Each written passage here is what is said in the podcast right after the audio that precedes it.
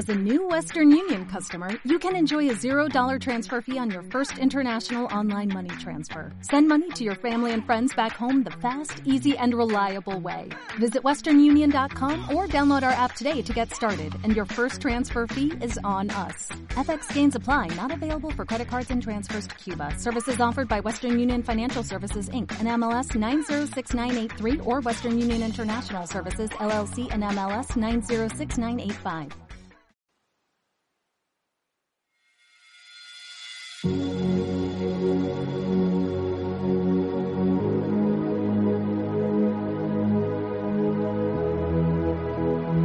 Bienvenido al Centro Cristiano Esperanza de Valencia.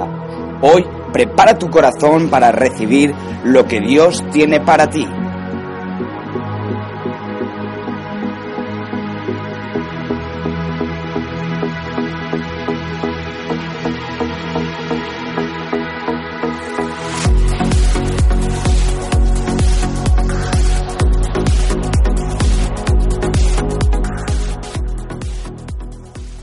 Buenos días. Estamos aquí. Hay momentos con Dios que no que a veces no da ganas de que termine, ¿verdad? Esto que estás sintiendo ahora me gusta resaltarlo, no es por el estilo de música, no es porque haya sido una parte más tranqui de la reunión, no es por lo que te puede haber dicho la pastora, es por la presencia de Dios. Esto que sientes ahora es paz. Eh, esto que está pasando dentro tuyo tiene que ver con cosas que Dios quiere decirte y aprovechalo de esa manera. Eh, entiende que es Dios que está queriendo llegar a tu vida. A veces usa momentos, otras veces usa personas, otras veces usa circunstancias, pero es Dios queriendo llegar a tu corazón y es Dios queriendo hablar a tu vida. Entiéndelo así y no te vayas de este lugar sin, sin darle una respuesta a Él. Es lo más importante. Si hay algo que va a continuar, si hay algo que va a pasar en tu vida por pisar este lugar, es por esa relación con Dios, es por esa relación con Jesús hablando a tu corazón. Si tienes alguna pregunta, si tienes alguna necesidad, como te hablaba la pastora, este es el momento de decírselo y decirle, Dios, yo vine con esta intención, yo vine con este sentimiento, me está pasando esto, quiero lograr esto de ti. Ayer a la noche, en medio de una boda, me encontré con una persona que tenía una dificultad física. Y hablando con él me dice, sí, no sé qué, le estoy pidiendo a Dios, pero bien, me alegra estar en este lugar, me alegra la boda, me alegra lo que me has dicho. Eh, le digo, bien, bien, mola. Vivo en la iglesia desde que nací sé lo que significa una reunión, sé lo que significa venir a la iglesia, sé lo que significa predicar, le digo, pero estoy en una etapa de mi vida en la que no me llena eso, me llena lo que Dios puede hacer concreto en tu vida. Y ahí en medio de la boda pude orar por él y pude pedirle a Dios que sane su dolencia física. Y, es mi oración constante, recién cuando orábamos estaba orando por él. Estaba pidiéndole a Dios que resuelva esa situación física. ¿Sabes por qué? Porque le dije a Dios que cuando lo haga, esa persona se iba a acercar diferente a Él. Y le dije prometerme a esa persona que cuando Dios lo sane, iba a venir a este lugar para darle gracias. Creo que ese es el verdadero encuentro con Dios. Creo que ahí está el secreto de esto que vivimos en este lugar. Sí la pasamos bien, sí es lindo la comunión con los hermanos, sí es importante estudiar la palabra, sí es importante crecer en tu relación con Dios, pero todo eso queda en nada si no hay algo íntimo de Dios adentro tuyo, si no hay algo personal de Dios tocando tu vida y diciéndote, este soy yo, esto es lo que quiero para ti, esto es lo que quiero para tu vida, esto es lo que puedo hacer en tu vida. Esa relación te cambia la forma de vivir. Ahí está el secreto de lo que hacemos en este lugar. No importa la edad que tengas, no importa la situación que estés viviendo, tienes que irte a este lugar con ese encuentro personal, con esa palabra de Dios para ti. Es lo que estamos estudiando en este año. Estamos hablando del poder del acuerdo. El versículo bíblico de Mateo 18, versículo 19 dice más o menos, a ver mi memoria, además os digo que si dos de vosotros os ponéis de acuerdo aquí en la tierra para pedir algo en oración, mi Padre que está en los cielos os lo dará. ¿Qué tal mi memoria? ¿Va bien? Sí, ¿no? No se entiende. bien, bien. El secreto de este año está en que juntos le pidamos a Dios por cosas. Al lograr un acuerdo con Dios, lograr que encajes en el plan de Dios, es algo muy personal. Si tú quieres que tu vida llegue a un nivel diferente, si tú quieres ser verdaderamente feliz, si tú quieres experimentar con toda la relación con Dios, tienes que encajar en ese plan de Dios. Tienes que poder conectar con Dios de acuerdo a lo que Él espera para ti. Me gusta pensar siempre que somos piezas. ¿Se acuerdan ese mensaje? Hace un tiempo atrás traje una pieza aquí de un repuesto y dije, somos como esta pieza, tenemos que encajar en el lugar que Dios pensó para nosotros. Es, un, es una decisión importante el elegir encajar en la vida que Dios pensó para ti. Es algo fundamental para tu felicidad. Escucha, el acuerdo, esa oración que te va a traer cosas, no es por tu capricho. No es que, Señor, hoy se me ocurrió que la Ferrari roja ya no me gusta más, ahora quiero un Corvette amarillo. Así que voy a empezar a orar por un Corvette amarillo. ¿no? Y voy a empezar a ponerme ahí. No va en ese tipo de pedido. Sí, Dios puede responder todo, todo lo que estés necesitando. Dios puede obrar hasta lo más profundo de tu vida. Pero tiene que haber un paso anterior en el que tú entiendas qué es lo que Dios quiere para ti. En el que tú te acerques a ese plan de Dios y tú digas, Vale, tú mandas. Vale, es de acuerdo a tu corazón. No es por mi antojo, no es por lo que yo quiero, es de acuerdo a lo que tú estás queriendo para mi vida. Ese paso es fundamental. Si tú no, no te acercas, me robaron la cruz. Eh, soy medio despistado, pero me pasan estas cosas. Solía ver una cruz aquí, ¿vale? Y me acabo de enterar. Debe ser que hace mucho que no está, pero yo me acabo de enterar.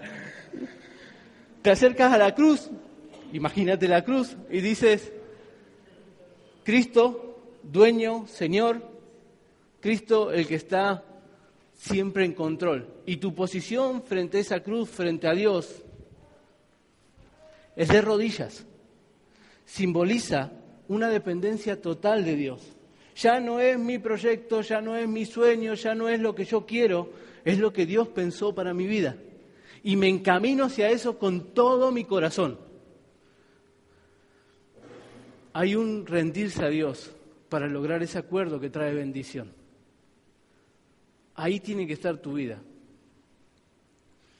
Nehemías vivió todo este proceso.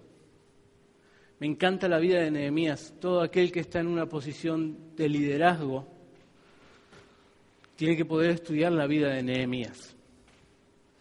Nehemías fue una persona que, que supo encontrar ese lugar de Dios para su vida.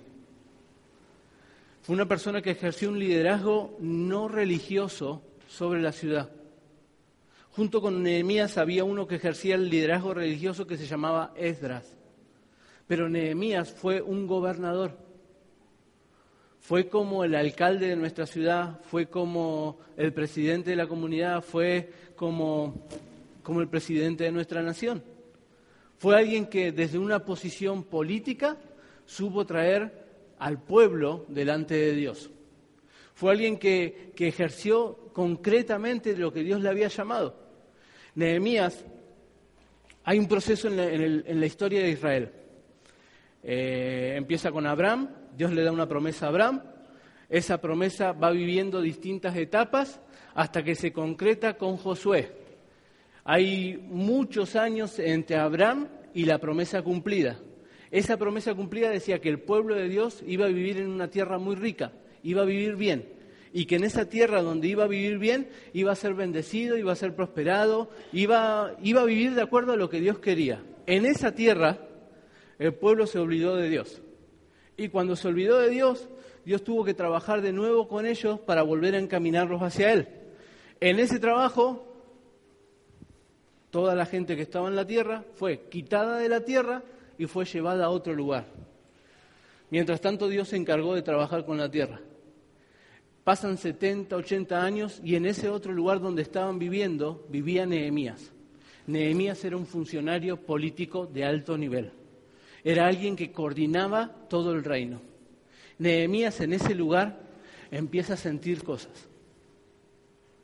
Nehemías en ese lugar escucha que su tierra, la tierra que Dios le había dado a sus padres, está destruida. Y en ese lugar siente. ¿Cómo trabaja contigo Dios para que sepas cuál es tu lugar? Empiezas a sentir cosas. Empiezas a ver cosas que no te gustan. Empiezas a sentirte incómodo con situaciones y dices, hay que hacer algo con esto. Empiezas a, a ver que, que tu corazón tira hacia un lugar. Empiezas a ver que tu corazón empieza a sentir cosas, empiezas a pensar y decir, che, esto no está bien, hay que ordenarlo. Esto hay que poner una, una forma diferente. Eso le pasó a Nehemías, al punto de que se puso a orar y a ayunar. Mira si estará mal que se puso a ayunar. Tú sabes que el ayuno en mí no es mi punto fuerte, ¿no? Pero es necesario. Hay veces que se mezclan los pensamientos, los sentimientos. Por eso hay que quitar de nuestra vida lo que nos puede distraer. Ayunar es quitar aquellas cosas que te pueden distraer para tu conexión con Dios. A veces es lo básico, la comida, otras veces son entretenimientos, otras veces son distintas situaciones, pero Nehemías lo hizo. Y dice la Biblia que ayunó en serio, a tal punto que el careto se le cambió. Yo no sé si es porque le asó mucho, yo no sé si es porque estaba muy triste, yo no, no sé, pero cuando fue a cumplir su trabajo, el rey le pregunta, ¿qué te pasa? Y él tuvo claro la forma de responderle. Ese es encontrar nuestro lugar en, en, el camino de Dios. Cuando el rey le pregunta, ¿qué te pasa? Él le dijo, hey, tengo una función que cumplir. Tengo algo que hacer con mi vida y hasta que no lo haga no me voy a sentir bien. Y el rey le preguntó, bueno, ¿y qué necesitas? Dice, bueno, necesito madera, necesito piedra, necesito permiso, necesito recursos. Y el rey le dice, vale, ¿y cuánto tiempo vas a tardar?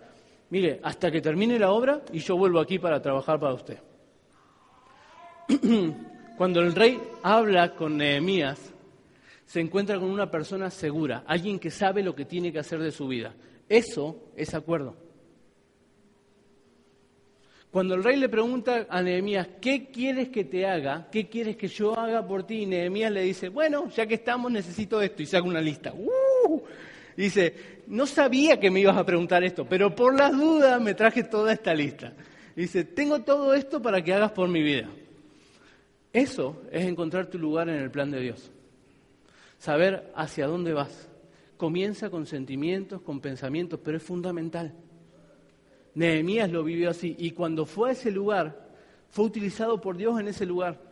Dice la Biblia que la dependencia de Nehemías era constante. No es que sintió cuando estaba en su país y cuando se fue a trabajar dice, ah, me olvido de Dios y me pongo a trabajar. No, dice la Biblia que, no me acuerdo si eran 20 o 30 veces en el libro de Nehemías y Esdras dice, clamaron a Dios.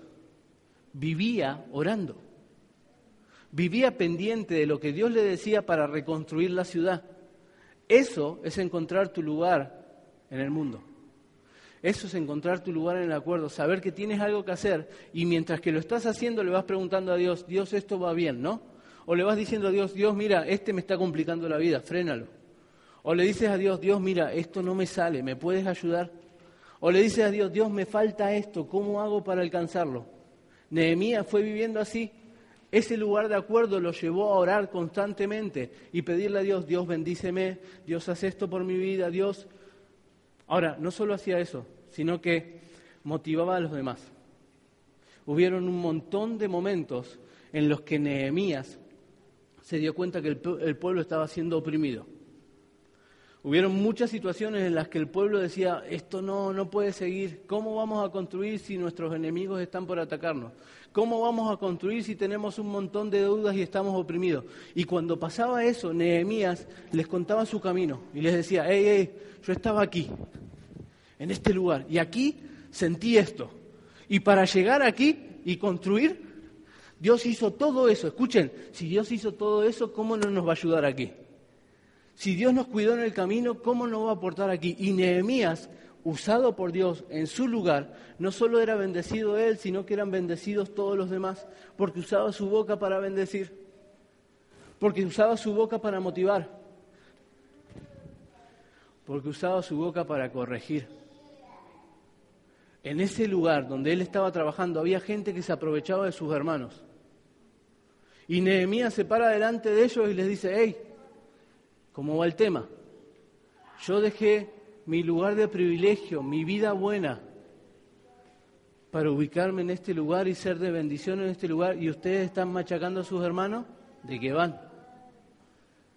Esos hermanos también me deben a mí, dice. Vamos a perdonarles todas sus deudas, para que en este lugar se pueda construir lo que Dios nos dijo. Y se paró frente a los demás enojado, porque dice la Biblia que se enojó mucho. Y les dijo, hey, paren. Nehemías, por ocupar su lugar, fue utilizado por Dios. Eso es lo que Dios quiere hacer con tu vida. Eso es lo que Dios quiere hacer contigo en tu familia. Eso es lo que Dios quiere hacer contigo en tu ciudad. Eso es lo que Dios quiere hacer contigo. No, no pasa de ti. Tiene algo personal tiene algo propio, tiene algo que es pensado solamente para ti, tienes que creerlo y buscar ese lugar. Ahora, Nehemías no trabajó solo. En el mismo contexto histórico en el que Jerusalén está siendo levantado, junto con Nehemías que se encargaba de reparar, de, de hacer lo que Dios le había pedido, se levantó un líder religioso, un sumo sacerdote, uno que sabía cómo se movía la relación del pueblo con Dios. Nehemías tenía una relación personal, pero su función era la de reparar. Había otro que guiaba al pueblo de Dios, se llamaba Esdras. Y en ese mismo momento hubo un montón de gente que se levantó en contra de ellos, que empezó a machacarlos de dentro, de fuera y de más allá. los que estaban con el rey, los que vivían alrededor y se pusieron celosos, y los que estaban adentro y les daba miedo y decían, no, no sé si nos conviene. En medio de esa gente Dios levantó profetas. Gente que habló en nombre de Dios y dijo, Dios dijo, Dios dice, Dios promete, Dios va a hacer. Esa gente eran Ageo y Zacarías. Así que en la Biblia, para un mismo momento, ves a cuatro personas cumpliendo funciones importantes para construir el reino. Una, una función de administración, otra una función más religiosa, más eclesiástica, y otros dos que en medio de la gente decían, Dios dice, pónganse las pilas. Dios dice, no le hagan caso a los que les mienten. Dios dice, y la gente los escuchaba. Son muchas personas ocupando su lugar para hacer juntos la obra de Dios. Ocupar tu lugar no es algo que dependa solamente de ti, te bendiga a ti, bendice al reino. Y el reino te necesita. Cuando dice que si dos de vosotros se ponen de acuerdo, no está siendo una condición solamente para ti. No está haciendo algo que solamente te va a bendecir a ti. Bendice a tu hermano, tu hermano te necesita. Nehemías no podía arreglar el templo y construir la muralla.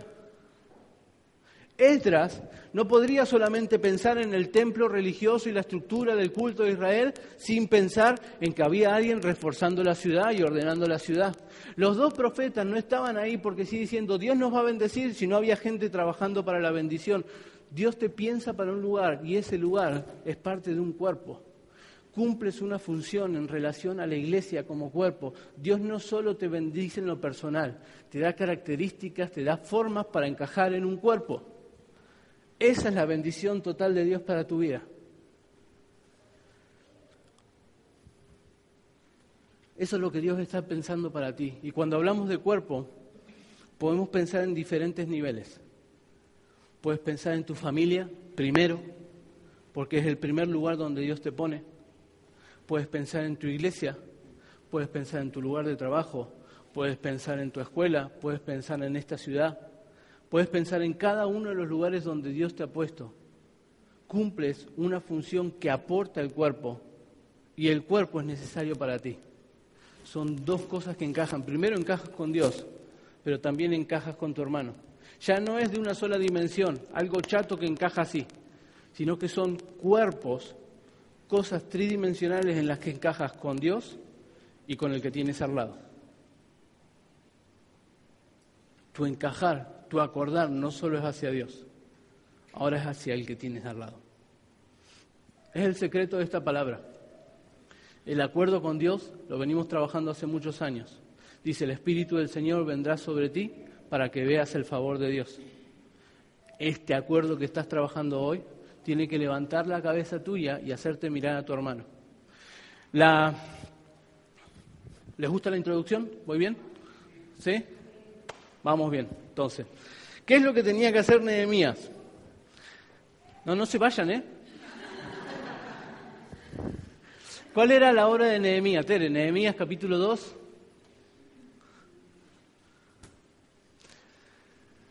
Versículo 5. Cuando le preguntan a Nehemías, ¿qué vas a hacer? Dice, si le place al rey, tu siervo ha hallado gracia delante de ti, envíame a Judá, a la ciudad de los sepulcros de mis padres, y la reedificaré.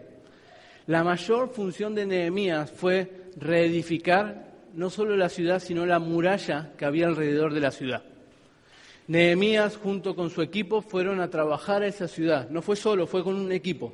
Y empezaron a hacer toda la muralla alrededor de la ciudad. Y si tú te pones a leer el capítulo 3 de Nehemías, empieza a decir cómo distinta gente se sumó a Nehemías y juntos empezaron a trabajar en esa reforma. Las distintas personas eh, no llegaron porque sí. Eh, era medio difícil irse a vivir a Jerusalén en ese tiempo porque la situación en la ciudad estaba bastante mal. El ir a vivir ahí significaba que por lo menos te tires uno, dos, tres años construyendo la casa en la que ibas a vivir. Y si vos y si tú trabajabas construyendo esa casa, no ibas a poder trabajar afuera. Entonces el que se iba a vivir ahí tenía una consecuencia económica sobre su familia. Estaba todo destrozado. No era lindo ir a vivir a Jerusalén. Entonces cuando Nehemías va hacia allí, necesita gente en ese lugar para que trabaje con él, para que viva con él, para que haga de ese lugar el lugar donde querían vivir. ¿Qué es lo que hace? Aplica democracia, primero. Dice, uno de cada diez se viene conmigo a vivir allá y agarra a toda la gente que estaba alrededor, que se ha ido afuera de la ciudad destruida, para poder vender más, para poder tener mayor comercio, para poder tener mejores relaciones con los que estaban afuera y poder subsistir. Y dice, uno de cada diez se viene a vivir conmigo aquí. Entonces sorteo. Entre diez familias decían, una se viene. Ahora, dice la Biblia muy claro que junto con esos que les tocó irse, había un montón de gente voluntaria que sintió que ese era su lugar y se comprometió con la obra, con lo que tenían que hacer en ese lugar. Es un poco lo que pasa entre nosotros. Yo no sé cómo has llegado a este lugar, yo no sé si fuiste traído por obligación, yo no sé si las circunstancias de la vida te trajeron a este lugar, yo no sé si es que algo que sentiste y dijiste este lugar, yo no conozco tu proceso, pero sí sé que por obligación o por voluntad propia el hecho de estar en este lugar es algo manejado por Dios. Y el pertenecer a ese lugar es algo que Dios determinó. ¿Y sabes qué hizo la gente que fue a ese lugar? ¿Sabes qué hicieron todos los que se reunieron? Empezaron a reconstruir la muralla. El capítulo 3 te dice que cada familia, creo que unas 40 familias, si no me equivoco, agarró un pedazo de la muralla y empezó a reconstruir. Dice, yo hago desde la puerta hasta este cimiento, yo hago desde el cimiento hasta la otra puerta, yo hago desde la puerta hasta aquí. Y empiezan así a dar vuelta a la ciudad y no solo reconstruían sus casas hacia adentro de la ciudad, sino que sobre todo levantaban la muralla. Y decían, esto va a ser nuestro lugar, aquí va a estar nuestra protección, aquí vamos a trabajar juntos. Y todos juntos empezaban, ta, ta, ta, ta. Uno de los lugares que me llama la atención es el muladar. El muladar era el sector que estaba si tú miras la ciudad de frente, estaba en la parte de abajo oeste. El muladar significa el estiercolero, donde tiras la caca, o el basurero. En ese lugar había una puerta y había una necesidad de muralla. Yo no sé, resulta que en ese tiempo no había reciclaje. En ese tiempo no, no se paraban en bolsitas, no había recolección de basura, cada uno hacía su, su montoncito y lo llevaba por esa puerta y lo tiraba en una colina que había fuera de la ciudad. Pero salía todo por ahí, ¿vale? La verdad es que la Biblia dice a quién le tocó reparar esa parte. Eh, si lo pones, Tere, vamos a ver los nombres.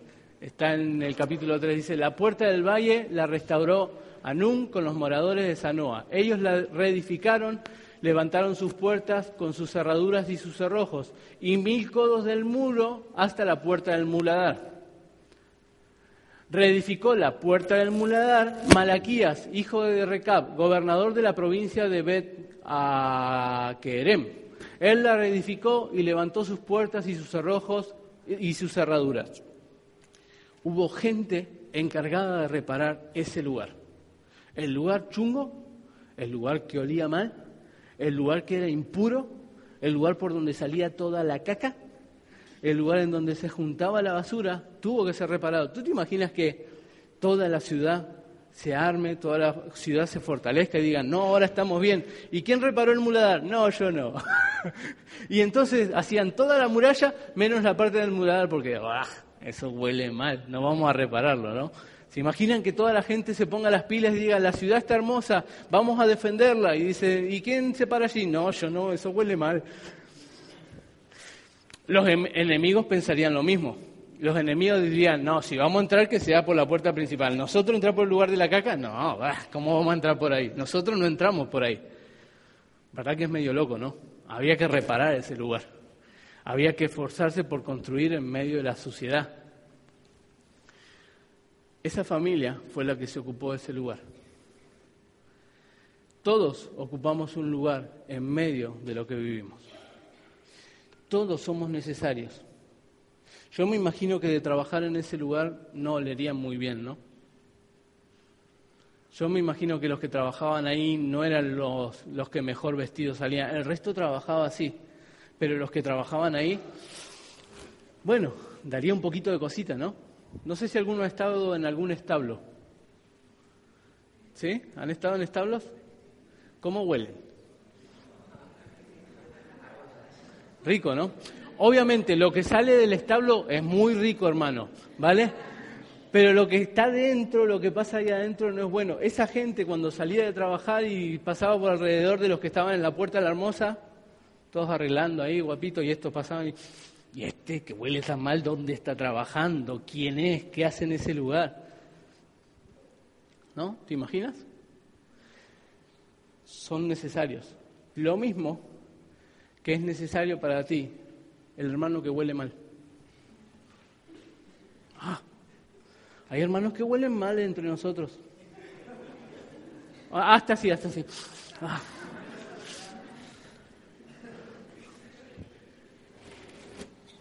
¿Me entiendes lo que estoy diciendo, no? No me estoy refiriendo a lo físico. Me estoy refiriendo a esas cosas que surgen en el contacto con el hermano. A esas cosas que ves y dices, che, esto no está tan bien. Che, este no es tan perfecto. Ostras, mira este donde está trabajando. Para trabajar en ese lugar uno tendría que tener un carácter específico, ¿no? No cualquiera podría trabajar en ese lugar.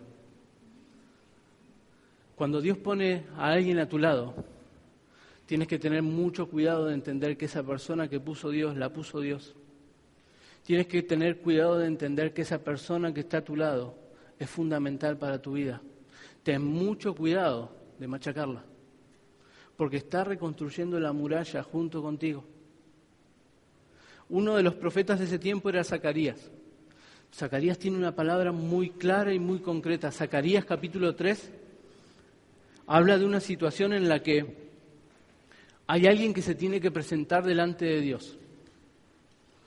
Esa persona era el sumo sacerdote Josué, era un símbolo de lo que significaba el pueblo de Dios y dice que cuando ese se tiene que presentar delante de Dios, sus ropas no estaban perfectas, sus ropas estaban manchadas, había estado trabajando ahí con la caca. Dice la Biblia que cuando Él se presenta delante de Dios, viene el enemigo, el acusador, y dice, ¿a este? ¿A este lo vas a recibir? ¿A este lo vas a, tener en tu gloria? ¿A este con lo que huele, con lo que está manchado? ¿Ese es parte de nuestro cuerpo? No, ese no, ese no puede adorarte. Se aparece el ángel y le dice, hey, el Señor te reprenda el Señor te tape la boca. ¿No es este un tizón arrebatado del incendio? ¿No es este uno que se estaba por quemar y me lo sacaron chamuscadito? ¿No es este uno que quedó socarrat porque estaba ahí al lado del fuego, se estaba por ir al infierno y el Señor lo rescató? ¿Quién de los que está acá no estuvo en ese lugar? ¿Quién de los que está acá no estaba a punto de quemarse en el infierno? ¿Quién de los que está acá no estuvo a punto de perder su vida y de sufrir en propia carne las consecuencias de vivir lejos de Dios? ¿Quién de los que está acá no está manchado por haberse relacionado con la caca?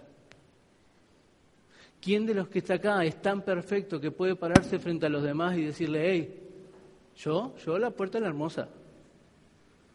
Ojo con tu relación con tu hermano. Ojo con lo que dices acerca de tu hermano. ¿No es perfecto? Sí, no es perfecto. Yo soy el primero. Pero mírate a ti mismo y mira al que tienes al lado y dile, hola chamuscadito. Dile, hola socarrat. O te olvidas que tú también fuiste sacado de ese mismo lugar. O te olvidas que tú también estuviste cerca del fuego. O te olvidas que tú también viviste la misma experiencia. ¿No? Cuidado con aquellos que trabajan en la muralla, porque todos trabajamos en un mismo sentido. Tú céntrate en donde Dios te puso. Tú en la casa que tienes que construir y hacia adelante en la muralla, porque la muralla nos implica a todos. Sabes que eso es fundamental, pero no te metas con tu hermano. Si tienes que ayudarlo, ayúdalo. Dile, hermano, sé que su lugar donde está trabajando es difícil. ¿Me permite ayudarle? Traje esto para apoyarlo en su tarea. ¿Me permite acompañarlo? Hoy lo acompaña usted en su tarea. ¿Me permite ayudarle a limpiar ese sector para que usted trabaje dignamente? Porque ese sector de la muralla no es de él solo, es tuyo. Si la muralla no se construye, tú también eres afectado toda la gente se centró en un lugar de la muralla. Céntrate en tu lugar de la muralla. Hermano, te necesito. No va del pastor, no va del grupo de alabanza, no va del sonido, no vale de los de la bienvenida, no va de los niños, va de todos juntos construyendo una misma muralla. Va de todos juntos relacionados en una misma dirección. Nos necesitamos en eso que Dios te dio y que te encanta en ese lugar. No tienes que mirar hacia donde no te gusta, mira hacia donde te tocó, pero hacia ese lugar tienes que construir tu parte de la muralla. Porque si tú no construyes tu parte de la muralla, el enemigo puede entrar por ahí. Yo no puedo construir tu parte, yo tengo que construir la mía. Yo no puedo levantar tu casa, yo tengo que levantar la mía.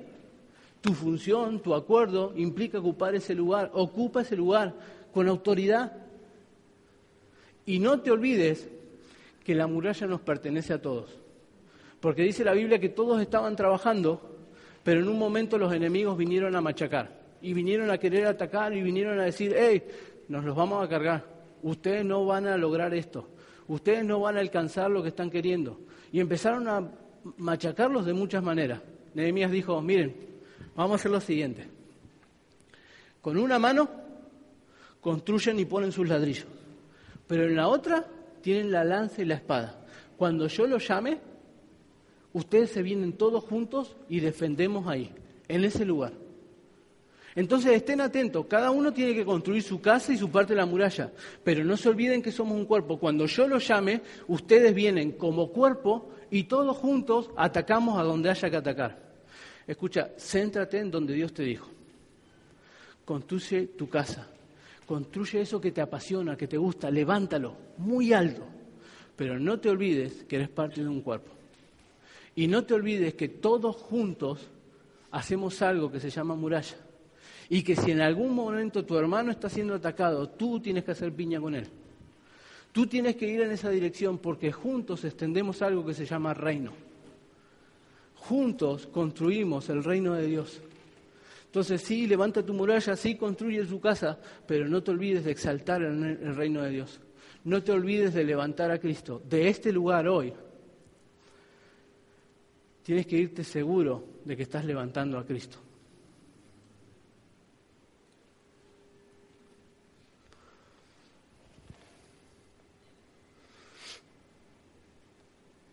A Pablo le tocó corregir una situación en la que la gente se había confundido un poco.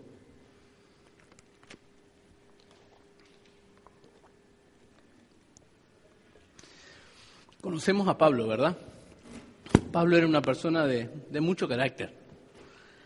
Pablo era una persona muy inteligente, muy formada, eh, que tenía todo un currículum impresionante, pero que desde que conoció a Dios, vivió el cristianismo al extremo, al punto tal que no le importaba nada lo que sabía, lo que tenía, él estaba dispuesto de recibir en su propio cuerpo golpes, sufrimiento, recibir en su propio cuerpo dolor, con tal de alcanzar lo que Dios le había pedido. Pablo fue una persona ejemplar, ¿no? Conocemos a Pedro. Pedro era otro que tenía poco carácter, ¿no? Eh, él se enojaba poco, él, él, tenía poco. No sé, no sé a quién me hace acordar. Pedro era, era alguien interesante, era un líder referente. ¿Cuántos conocen a Apolo? Dice la Biblia en Hechos capítulo 18 que había un griego que también estaba muy bien formado, que también estaba muy bien enseñado, que sabía hablar muy bien, que sabía convencer muy bien y que en algún momento de su vida había escuchado hablar de Jesús. Se conocía todo el Antiguo Testamento y hasta Jesús. Y entonces esa persona, de lo poco que sabía, hablaba de Jesús y decía, hey, el Antiguo Testamento se cumplió, vino uno que se llamaba Jesús, estuvo en medio nuestro. Y cuando Pablo se lo encuentra, dice, che, a este le falta algo. Dice, vamos a enseñárselo. Y hay dos personas, Priscila y Aquila, que se paran frente a él y le dicen, mira, Jesús fue fundamental. Desde, perdón, desde él hay una vida diferente. Pero Jesús nos dejó algo que se llama Espíritu Santo. Dice, ya no estamos más solos. Después de Jesús viene el Espíritu Santo. Y estamos acompañados por Él. Y además del Espíritu Santo, cuando tú crees en Jesús, tienes que bautizarte. Y, y Apolos dijo, vale, lo creo. Y ese tío, al igual que Pablo, predicó mucho de lo que estamos viviendo hoy. Aparece en varios lugares más de la Biblia. Cuando pasó por Corinto, afirmó mucho la ciudad. La ciudad de Corinto la empezó Pablo. Pablo empezó a predicar ahí. Después de Pablo vino Apolo. Y había algunos ahí que habían conocido a Pedro. Y en un momento la iglesia, que estaba construyendo una muralla, dice, esta parte de la muralla es de Pablo le pertenece a Pablo. Y venían otros y decían, no, no, no, no, esta parte de la muralla es de Apolo porque la levantó Apolo. Y venía otro por acá y decía, no, yo me acuerdo que lo conocía Pedro, esta parte de la muralla es de Pedro. Y venía otro por acá y decía, no, no, no, ¿de qué están hablando? Esta parte de la muralla es de Cristo. Pablo los agarra y dice, che, a ver, a ver, vamos a acomodarnos un poquito. es cierto que hay gente que cumple funciones entre nosotros. Dice, pero no nos olvidemos que toda la muralla es de Cristo. No nos olvidemos que no es de Apolo, que no es de Pablo, que no es de Pedro, que no es de... es de Cristo. Y que lo que estás haciendo no fue motivado por una persona, sino que fue motivado por Dios. Entonces dice Pablo, sea de Pablo, sea de Apolo, sea de Cefa, sea de quien quieran, el reino de los cielos se extiende por Cristo. La gente se estaba olvidando de que su sector en la muralla no era por una persona, sino que era por el reino de los cielos. Y ese reino de los cielos le pertenece a Cristo. ¿En nombre de quién bautizo? pregunta Pablo. Pablo dice, cuando los bauticé, dice, no, es más, Pablo dice, menos mal que yo no los bauticé, dice Pablo, porque si no estarían diciendo que son míos. Dice, menos mal que solo bauticé a tres de ustedes. Dice, no se confundan. Su labor en el reino es por Cristo. Por eso es muy importante que entiendas cuál es tu lugar para Dios. Por eso es muy importante cuál es el lugar que Dios tiene pensado para ti en el cuerpo. Porque no es de Pablo, no es de Apolo, no es de Cefas, es tu relación personal con Dios. Es lo que Dios te está pidiendo a ti es lo que Dios te está diciendo a ti. Ese acuerdo que va a traer bendición depende de eso. No nos olvidemos de levantar la muralla, pero no nos olvidemos que somos uno, somos un cuerpo, somos todos juntos queriendo extender el reino de Dios, queriendo hacer que el reino de Dios crezca en nuestra familia y en todo lugar donde nos movemos. Que no se te vaya eso de la cabeza porque tu verdadera felicidad está en eso. Tu verdadera felicidad no está en una función, en un cargo, en, ocupar un lugar en lo que hacemos. No, no, tu verdadera felicidad está en saber que Dios te puso en un lugar, que en ese lugar tienes que construir y que no dependes del que tienes detrás para construir, sino que dependes de aquel que te llamó. Y el que te llamó te dice, hey, edifica tu casa y edifica la muralla. Y el que llamó te dice, hey, cuando yo lo llames, vienen todos juntos aquí para pelear juntos. Porque el, el que te ubica en esa muralla es Dios. Entonces, es importante que nos paremos ahí, hermanos. Es importante que nos paremos en ese nivel. Es importante que en todo lo que viene por delante para tu vida, en cualquier nivel, entiendas que el que está pensando un acuerdo contigo es Dios. Y entiendas que el que quiere utilizarte con los demás es Dios. Hacia allí vamos. Hacia allí está nuestra felicidad familiar. Hacia allí puede estar tu felicidad familiar. El entender que encajas en un plan de Dios. Y el buscar la forma de que ese encajar siempre vaya a más siempre crezca y siempre te sientas útil de parte de Dios para ser de bendición. Amén.